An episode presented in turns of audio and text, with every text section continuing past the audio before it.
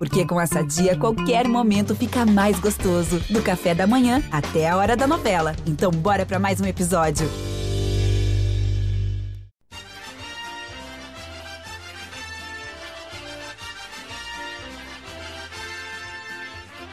Bem-vindos e bem-vindas à terceira edição do podcast GE Juventude. Nessa edição aqui, pessoal, a gente vai falar muito sobre esse reencontro com o Palmeiras, né, um antigo parceiro comercial dos anos 90, mas que não, não tem nada a ver com isso, venceu o Juventude por 3 a 0 no Jacone. A gente vai falar também sobre essa estrutura do Jacone, né, que o técnico Abel Ferreira elogiou, mas a gente também vai tentar decifrar que existe um fator Jacone o Juventude é mais forte como mandante, a gente vai debater tudo isso e muito mais a partir de agora.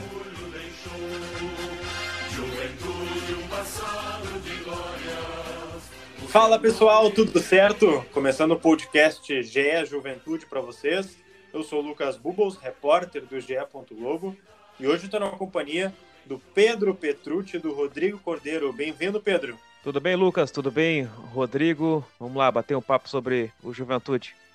E o Cordeiro também, que acho que já tá até com um cobertorzinho, uma touca, né? Porque tava frio ontem, Cordeiro. Nossa, tô sentindo frio até agora, Lucas. Tudo certo contigo, Pedro? Vamos aquecer essa semana fria aí, né? Falando de juventude, de boas expectativas aí para as próximas rodadas, tomara, né? Eu falei ontem, pessoal, porque a gente grava o podcast aqui na quinta-feira e ontem foi quarta-feira, obviamente, mas teve o jogo do Juventude contra o Palmeiras. É, o Palmeiras ganhou de 3 a 0, um resultado assim que o Pedro o, até tuitou, né? É, não dava para esperar também um 3 a 0 para o Juventude contra o Palmeiras, né? Tem que entender o tamanho e tal, a situação de cada um. E o Cordeiro estava lá no estádio, o Pedro também estava na, na cabine, né? Sim. Mas não estava com aquela friaca toda, né? É, na cabine um pouco mais protegido que o Rodrigo, né? No campo, a umidade da grama, eu imagino. Os meus pés, pelo menos, estavam protegidos. Tio, eu liguei a TV, tava o cordeiro com duas luvas, assim, todo encasacado, a máscara ajudando. Eu pensei, nossa senhora. Ao menos não e tava olha, com neblina. E olha que ficou praticamente nativo, né? 14 anos de Caxias do Sul, a gente ainda sofre nesses jogos noturnos aí no Alfredo Jacone. Mas é, eu queria a opinião de vocês como é que foi esse reencontro com o Palmeiras, né? A gente até falou no Globo Esporte, acho que você também falaria na Gaúcha, né, Pedro? É, sobre esse reencontro com o antigo parceiro comercial, né? Teve troca de jogadores, toda aquela época da Parmalat nos anos 90, ali na década de 90. Mas situações opostas. Queria que vocês relatassem como é que vocês viram esse jogo, é, se realmente era para esse placar ou foi injusto. Quem quiser começar, só pegar a fichinha. É, e até para complementar o reencontro de um fato mais recente, foi consolidado ontem quando o Breno fez um golaço 3 a 0 para o Palmeiras, ele que era jogador do Juventude no ano passado, e o Juventude vendeu para o Palmeiras por 7 milhões, né, a maior venda da história do, do Juventude. Eu até comentei na semana passada que não, não esperava que o Juventude pudesse vencer e soltaria foguetes se fosse o um empate, por exemplo, como aconteceu contra o Santos no sábado, que foi considerado um ótimo resultado para o Juventude empatar com o Santos na Vila Belmiro, mas acho que entra naquele ponto sempre de criar uma expectativa e depois eh, de frustração, porque a partida contra o Santos, pelo bom retrospecto defensivo, criou uma expectativa. O primeiro tempo contra o Palmeiras, que teve uma chance clara do Daverson que o Marcelo Carné defendeu, mas o Juventude também conseguiu ocupar o campo de ataque, conseguiu rondar a área do Palmeiras, mas aí vem o segundo tempo, que nem aconteceu contra o Atlético Paranaense, vem um gol contra, que não é algo que se prevê, é um acidente, e aí tudo vai por água abaixo e o filme se repete. Então, tem essa frustração, eu, eu entendo o torcedor que sai frustrado num momento como esse,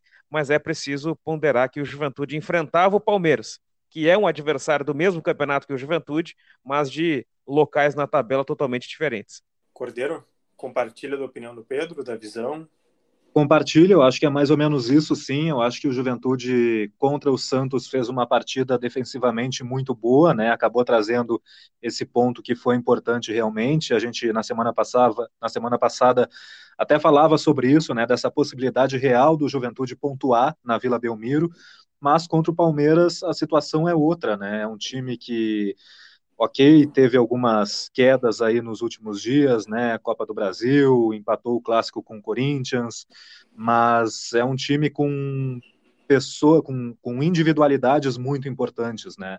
Eu acho que foi um primeiro tempo também que o Juventude conseguiu uh, ficar jogar de igual para igual, teve né, alguma produção ofensiva, mas a partir do gol contra, né, que já é um momento de muita infelicidade, uh, ainda isso, ainda além disso, essa situação do Juventude de não conseguir reagir depois de sofrer um gol, que é algo que também a gente já vem falando, aconteceu no Campeonato Gaúcho, e ontem o Marquinhos falou até mais claramente, né, que a equipe precisa se fortalecer mentalmente aí a situação desanda e esses destaques individuais acabam fazendo a diferença, né? Curioso, o Breno Lopes marcando gol no Juventude. No ano passado ele fazia todos os torcedores do Ju gritarem gol. Nesse ano esse reencontro não foi tão feliz para o lado do Ju.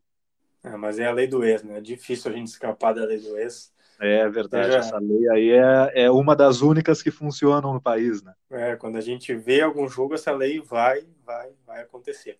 É, agora, assim, eu também entendo o torcedor dessa, dessa frustração que o Pedro traz, mas eu acho que, ok, assim, é, acho que o principal confronto que a gente vai falar ainda no podcast, que é o esporte, né? A gente vai projetar, eu acho que aí sim, se não ganhar no esporte, acho que a frustração tem que ser bem maior. Mas, beleza, acho que dá para passar, subir um degrau, né? Beleza, passamos pelo Palmeiras, agora vamos seguir o campeonato. Mas, rapidinho ainda sobre o Palmeiras, como é que vocês viram as estreias dos reforços William Matheus e Paulinho Boia? É, algum destaque assim positivo? Sei que tem algum contra do William, mas conseguem ver algo assim de esperançoso para a temporada em ambos? Eu acho que, como o William Matheus substituiu o Alisson, que saiu machucado, ele deve ter sequência no time até para provar o que veio, porque o início não foi animador. Ele fez um gol contra logo de cara, né?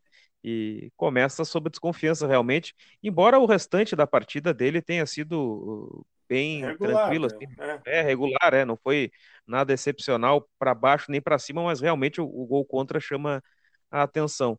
E o Boy entrou, fez uma baita jogada, limpou dois, três marcadores, bateu de chapa, levou perigo, chamou a atenção em um lance, assim, claro que ele jogou pouco tempo, entrou na reta final da partida, mas eu acho que alguém com, com mais minutagem pode dar uma resposta melhor que, por exemplo, o Capixaba, que em quatro jogos de campeonato brasileiro nem se compara com o Capixaba da Série B. É, acho que daqui a pouco fica uma vaga abertinha aí. É, Cordeiro, é, viu até... algo do campo assim que te chamou a atenção também? Do, é, dois? até diante dessa necessidade do Juventude de marcar gols, né? Já são três jogos seguidos sem marcar gols, então acho que uma minutagem um pouco maior, o Paulinho Boy acaba podendo ser um, um, um personagem aí no ataque do Juventude, quem sabe até uh, assumindo uma possível titularidade mais ali na frente, né? É um dos mais recentes reforços, tem pouco tempo de treino com o grupo, então acho que acredito que numa sequência, de repente, ele possa ser uma opção aí para o Marquinhos, né? Já o William Matheus, realmente, ele teve essa infelicidade aí de marcar o gol, o gol contra, ele já entrou no susto na partida, né, com a lesão do Alisson, e como a gente ainda não tem a dimensão do que aconteceu com o Alisson e quanto tempo ele deve ficar fora, pelo menos na partida contra o esporte, possivelmente ele deve ser titular, né? Então, de repente, ele vai ter essa oportunidade aí para fazer o torcedor uh, refletir um pouco mais sobre essa atuação que ele teve contra o Palmeiras. Não comprometeu na sequência, mas realmente, né, fica com essa marca de uma estreia marcando gol contra. É, hoje a gente já tem, hoje quinta-feira eu digo, né, tem o fechamento da quarta rodada. O Juventude por enquanto é 16 é, tem alguns jogos agora às 4 horas, né? América Mineiro, Cuiabá e Ceará e Bahia. Então pode mudar um pouquinho. É, mas enfim, né? Acho que quando fechar 10 rodadas a gente vai ter um panorama assim do contexto do que, que vai ser o Brasileirão para o Juventude. É, acho que só para a gente fechar esse arco do Palmeiras, é, eu achei bem interessante esse reencontro né, é, das instituições, porque tinha nos anos 90, claro, eu nasci em 95, tá, pessoal? Não vivi todos os anos 90, mas pelo que a gente, a gente é, assim, consome da época, né, jornais e, e matérias antigas e, e, matérias de TV e tanto de jornal, é, tinha uma parceria mesmo, né? Eram clubes próximos. Eu não sei se vocês têm também essa sensação. Eu achei bem legal assim ver de novo, é, né, rever esse, essas duas equipes lutando uma contra a outra e, claro, né, momentos bem distintos. O Palmeiras tem, a, tem, tem patrocinadores altíssimos. Não sei se esse equivale a uma Parmalat da época, mas me parece ser um caminho, né? E o Juventude ainda não tem esse, esse aporte, me parece. Sei que vocês acharam. Achei bem interessante rever e ver que até o momento deu para duelar, como a gente falou. E o que é legal, Lucas, é que eu vejo no Twitter alguns torcedores do Juventude que ficam o tempo todo marcando os patrocinadores do Palmeiras. oh, vocês, a gente já foi parceiro uma época atrás, quem sabe vocês olham pra gente. Então, aquele, isso eu achei muito sumido, né? curioso. Né? É, sumido, é mais sumido. ou menos isso, assim, repara na gente aqui. E realmente, né, eram clubes que eram muito próximos, né, e, e a gente contou essa história, né, Lucas, tu pelo, pelo GE. Globo, eu no, com uma matéria no Globo Esporte sobre essa parceria que era feita, né, jogadores que vinham para cá e, e, e outros que daqui saíam para reforçar o Palmeiras, e foi uma época de ouro para o Juventude, né? O Juventude conquistou os seus três principais títulos justamente nesse período, né? Eu vou pegar Série rapidinho. B, Gauchão e Copa do Brasil. Eu vou pegar rapidinho os jogadores que a gente estava falando aí desse intercâmbio. É, deixa eu pegar aqui quem é que veio e quem é que foi. É, chegaram ao Jacone em 93. O goleiro César, lateral direito Odair e o volante Galeano. Jesus. O Galeano, Sim. Lucas, ele faz o, o, o Galeano, ele faz em 94, na Série B ainda, o, o gol que, que, que dá o título do Juventude contra o Goiás. E o Odair, lateral direito, ele era o capitão daquele time, o Odair Patriarca. Então, dois caras que vieram do Palmeiras e em 93 para 94 na Série B e que foram importantíssimos para o Juventude. Chegaram e vestiram, né? Não tinha nem não tinha nem muito o que falar. Depois, se vocês lembrarem de outros, tá? Eu tenho anotado aqui que veio Dorival Júnior, é, Giancarlo, Marquinhos, Paulo Sérgio Gonzatti, Alex Alves. É, depois, isso do Palmeiras. É, desculpa, do Palmeiras não, são outros atletas. Né? É, lateral esquerdo, Paulo Roberto, os atacantes Macula, Mauricinho e o Mário Maguila. É, depois, o caminho inverso que eu tenho aqui é zagueiro Sandro Blum, o Lauro, Laurinho, e os atacantes Adailton e Fernando Reck. Depois tem também a história do Cafu, mas acho que é um capítulo mais à parte sei se você é. lembra de mais alguém. É, o, o Mário ele foi, foi importante também em 94, né, nessa Série B. Era foi um dos artilheiros. Né? É, o artilheiro do campeonato, era o artilheiro do time. Sempre fazia o gol, ia para a câmera ali atrás do gol para dar uma brincada também. Era um cara de uma personalidade diferente. E, e, e depois no, no, nos times seguintes, né? Aí tem o caso do Fernando que, que faz a, a ordem inversa, né? O Fernando faz gol na final da Copa do Brasil contra o Botafogo e depois vai viver a experiência no Palmeiras. Tem outros jogadores que se destacam pela Juventude, como o, até o Adriano Chuva, por exemplo, que jogou no Juventude, da base do Juventude e vai para o Palmeiras depois. O Laurinho, que é um ícone aqui, jogou no Palmeiras. E, e principalmente os jogos da Libertadores de 2000, que é o, o final ali da era Parmalat, tanto para o Juventude quanto para o Palmeiras, mas que aquelas escalações ali tinham jogadores que já jogavam no Juventude, já jogaram no Palmeiras e, e o contrário também.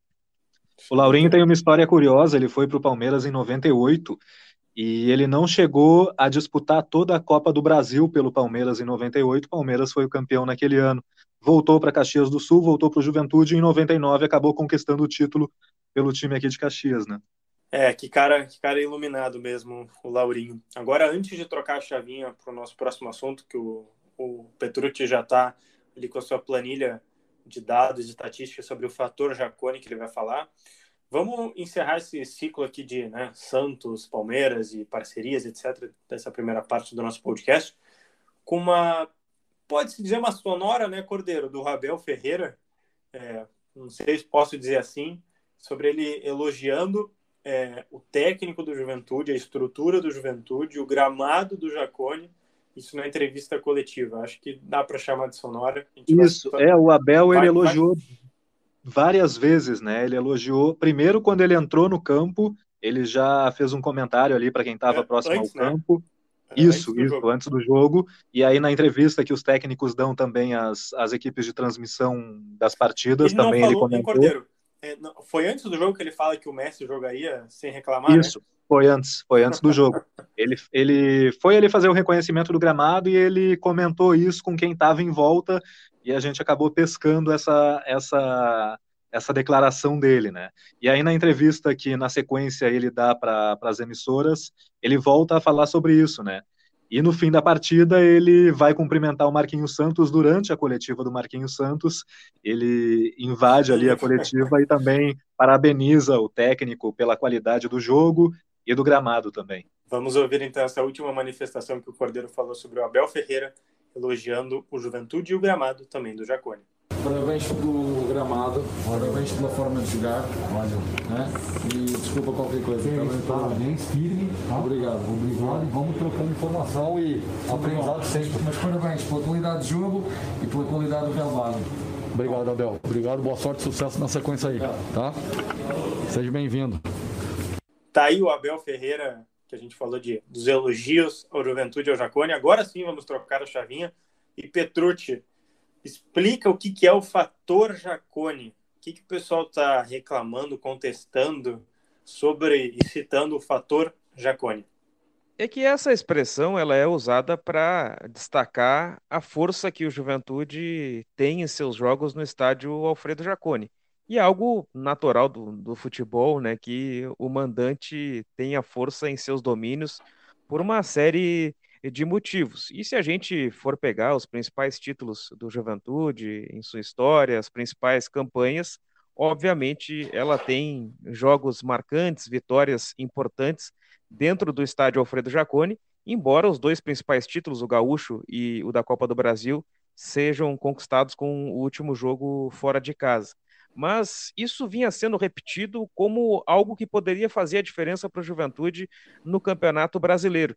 E aí eu fui atrás das campanhas do Juventude no Brasileirão, essa é a terceira passagem do Juventude no Brasileiro, pegando principalmente a segunda, que é algo mais recente, dos anos 90 e anos 2000, para ver se essa expressão fator Jacone, em, na, na, nos pontos corridos principalmente, ela se comprovava. E o que a gente percebe é que tem é, é totalmente aleatório.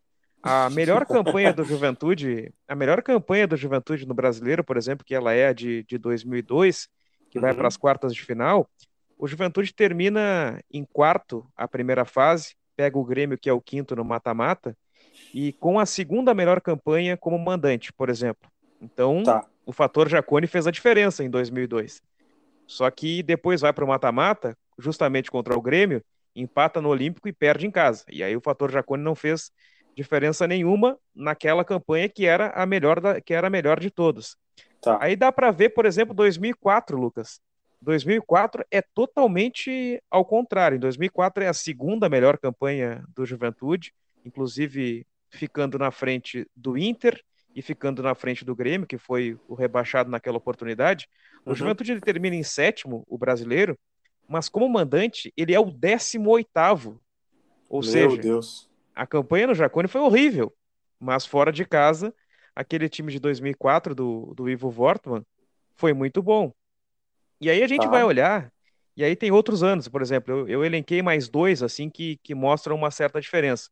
2006, 14 colocado no geral, quinta melhor campanha como mandante. Foi um ano que o fator Jacone fez muita diferença. Salvou o Juventude salvado, do né? rebaixamento.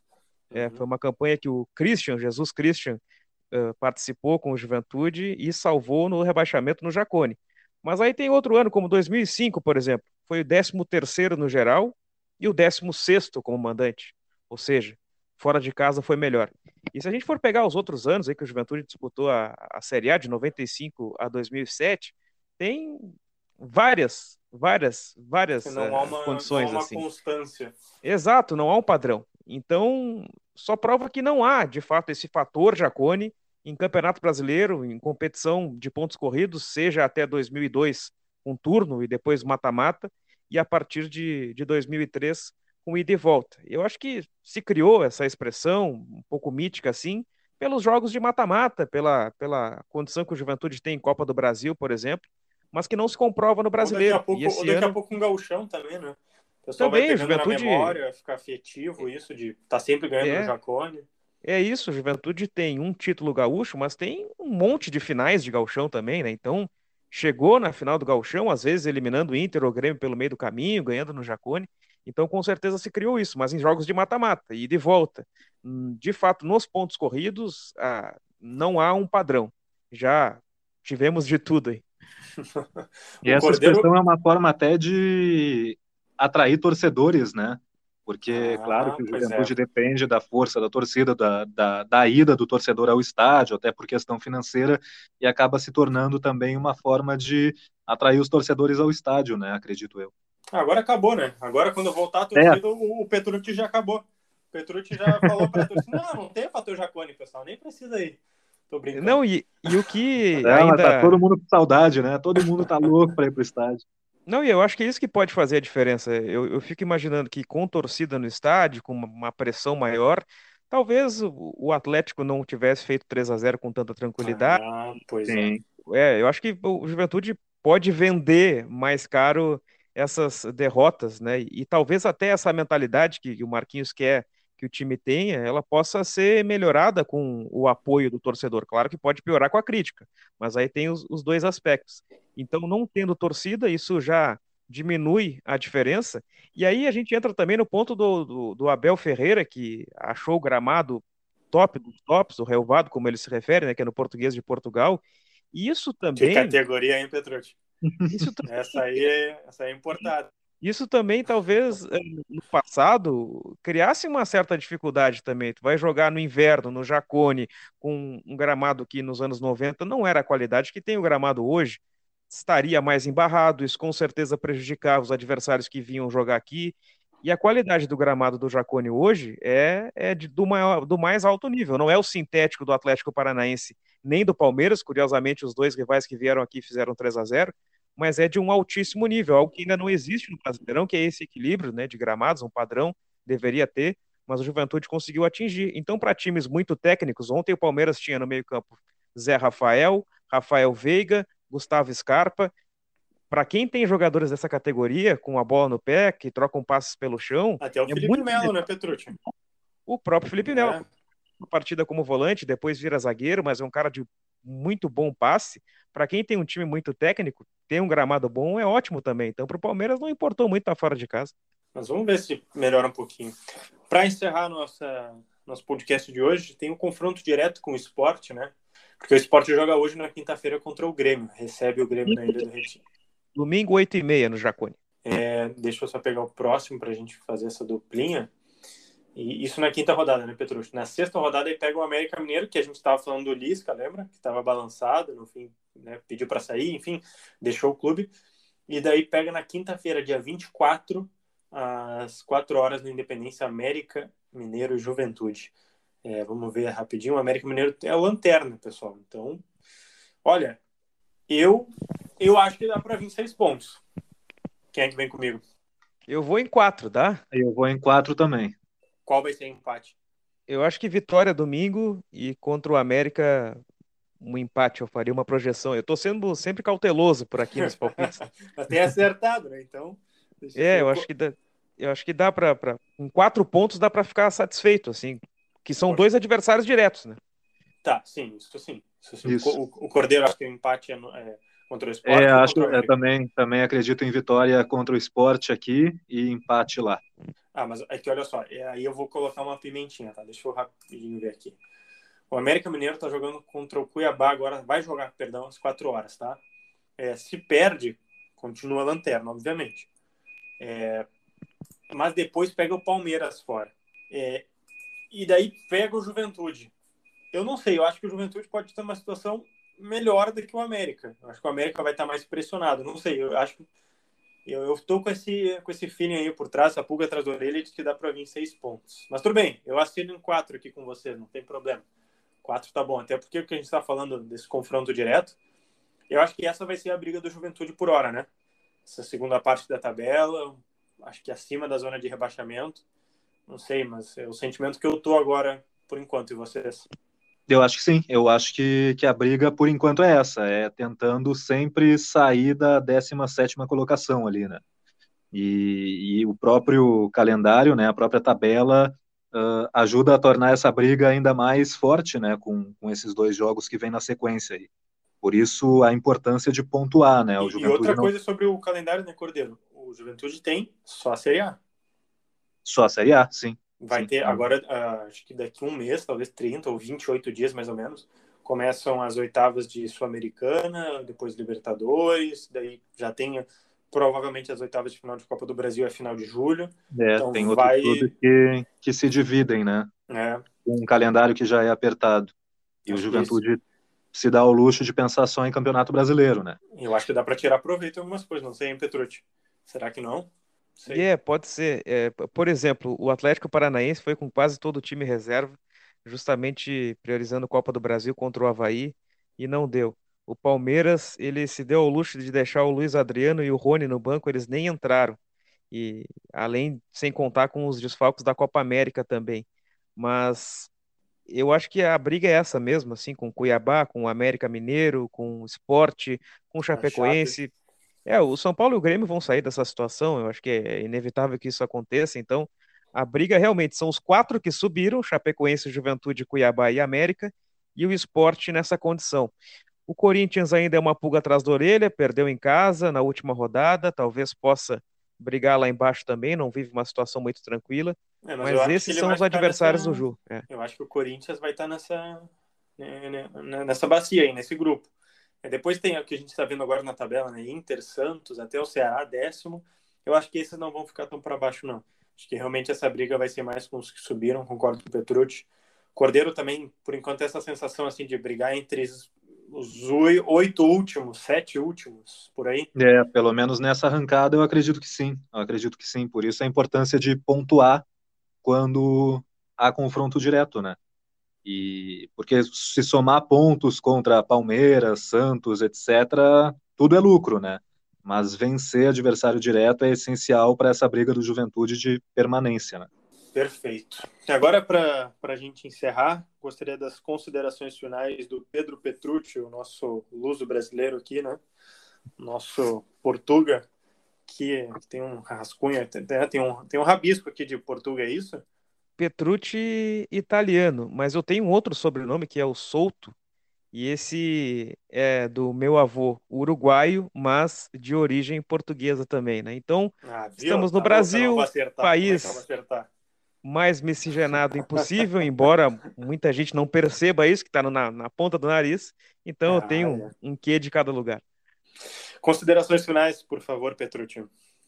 Vencer o esporte, Lucas, é essencial para as pretensões do Juventude. O Marquinhos Santos tem que mentalizar os jogadores e recuperar a confiança deles depois de um 3 a 0 que sempre fragiliza para conseguir esse resultado. E, e esse sim é um jogo chave para o Juventude no Campeonato Brasileiro. Trabalho mental, psicológico.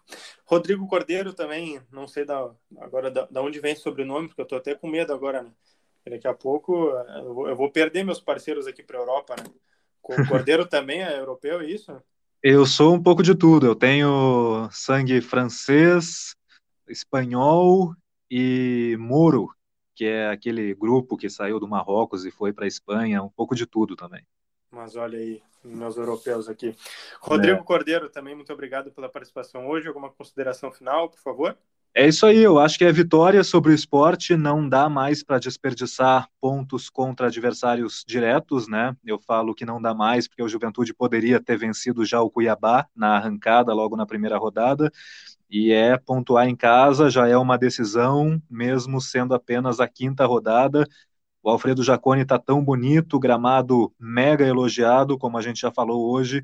Juventude tem que aproveitar e deixar essa boa impressão também como time, especialmente nesse início de campeonato, para poder fazer uma arrancada um pouco mais tranquila, com uma sequência um pouco melhor depois. Maravilha. É, todos vocês que já nos escutaram, é, vocês podem procurar o GE Juventude escrevendo literalmente GE Juventude no seu aplicativo de preferência ou procurar lá no ge.globo barra podcasts pelo GE Juventude. Todas as edições a gente está sempre postando ali. É, sempre que você quiser ouvir o GE Juventude, é dessa maneira, tá?